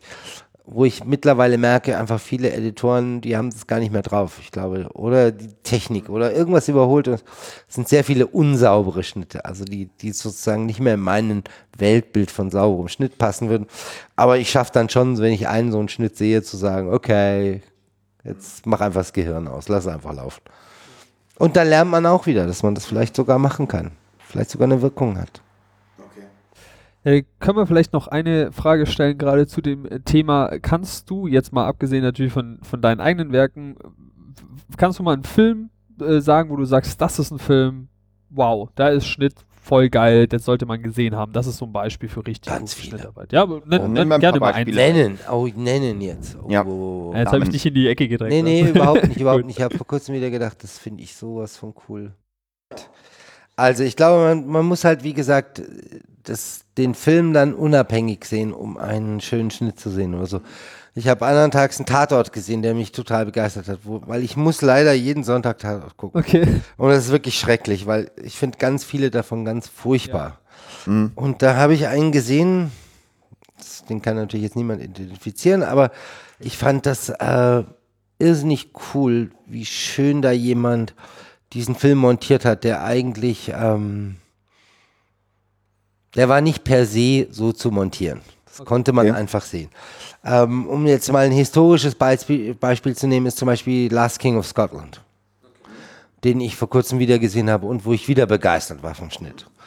Oder ganz viele junge Kollegen. Also ich finde es oft, ähm, ich finde es auch in Deutschland oft unglaublich ähm, beeindruckend, wie man sieht, was forcierter Schnitt ist und was der Schnitt ist, der wirklich aus jemandem rauskommt. Mhm. Also gibt es ganz viele Kolleginnen und Kollegen, die ich irrsinnig wertschätze. Da war so ein Film, wie hieß der, Honey? Mit den Bienen. More Than Honey, meinst du diesen Dokumentarfilm? Ja, Ach so, Okay. den, ja doch. Hm? Wahnsinn, Mhm. oder? Ja, war sehr gut. Hab Wahnsinn. Auch im Kino gesehen. Wo auch der Schnitt einfach so, so unheimlich auf dem Punkt war und Mhm. dich unheimlich an dieses, diesen Film gebunden hat. Wo du echt dachtest so, wow. Es war eigentlich ein Schnittfilm. Ich sag mal, äh, das war nur bzzz, bzzz, bzzz, aber toll gemacht, einfach toll umgesetzt. Ähm, mein, in letzter Zeit es ist es immer so schwer, wenn man dann so ad hoc sowas rausbringt. Ja, ja, klar. Aber Nachher fallen dir Zähne ich habe viel, ich habe viel Respekt. Also nee, und vor allem auch viel, wo ich oft Dinge sehe, wo, wo man halt, wenn man das weiß, wie das zustande kommt, plötzlich abstrahieren kann. Ah, bis dahin und dann plötzlich, wow, guck mal, was da noch geht. Ich meine, man, wie gesagt, man lernt ja dauernd. Also ich lerne ja von diesen ganzen vielen Kollegen und von Ja, jedem Film und auch von jedem YouTuber im Endeffekt lerne ich irgendwas, nehme was mit. Ähm, aber ich finde, deswegen bin ich ja auch so, so, so hart und so kämpferisch. Die deutschen Editoren sind hervorragend. Mhm. Man, man, man weiß mittlerweile auf der ganzen Welt, dass deutsche ähm, Kameramänner ganz weit vorne stehen. Mhm. Man weiß mittlerweile auf der ganzen Welt, deutsche Beleuchter ganz weit vorne stehen, Ausstatter ganz weit vorne stehen, VFX auch sehr groß. VFX ganz weit vorne stehen. Und meint ihr, wir Editor stehen hinterher? Nein. Ja, klar. Ich glaube, wir sind im eigenen Land unterschätzt. Also viele meiner Kollegen sind unterschätzt. Ich habe das wahnsinnige Glück, dass ich eben das Glück hatte, dass es bei mir nicht so ist, aber da ist irrsinnig viel Potenzial. Und wenn man das mal endlich kapiert, dass man da eigentlich auch ähm, das Gleiche will und äh, macht und tut und dass man da auch eben Potenzial hat, was herauszufiltern. Ich glaube, das ist das, was noch am meisten sozusagen ähm, im Moment ein Widerstand gegen unseren Beruf, wenn man so will, in Deutschland ist es, dass die Leute gar nicht kapieren, was wir alles können und das nicht auszunutzen wissen, sondern einfach immer denken, ja, das muss man halt jetzt so machen. Oder der Regisseur will das so. Da müssen wir Editoren auch lernen, uns dagegen durchzusetzen und halt zu sagen, nee, wir wollen das nicht so, wir wollen das anders. Ja, klar. Und verdammt nochmal, bring doch mal ein gutes Argument. Warum nicht? Also ich finde, ist kein gutes Argument. Gut. Ja, gut. Äh, dann würde ich gerne die letzte Frage stellen, die wir allen unseren Gästen stellen. Und zwar, ähm, wenn du dir einen Film anschaust im Kino, bleibst du bei den Credits sitzen? Also ganz ehrlich, Einzelcredits, ja. Ja, und dann mm, ab und zu, wenn ich weiß, hat jemand dran gearbeitet, den ich kenne, dann bleibe ich noch der Ehre halber sitzen, um seinen Namen zu sehen. Aber nein, natürlich nicht. Okay. Also ich, ich verlasse Kinos auch sehr gerne, sehr schnell. Erstens, weil ich Raucher bin und zweitens, weil ich auch dann einfach sofort das Bedürfnis habe, mich mit denen auseinanderzusetzen. Und das geht nicht, solange du da hockst. Ich Okay. kann das nicht leiden, wenn viele Leute aufstehen. Ich habe noch nie eine Party verlassen, wo alle gleichzeitig gegangen sind. Ja, das stimmt. Okay. Ja gut, dann Ja, ihr Lieben. d- danken wir dir. Vielen, vielen Dank Genau. euch. Ja, wir danken dir und genau, äh, bis zum nächsten Mal dann an unsere Zuhörer.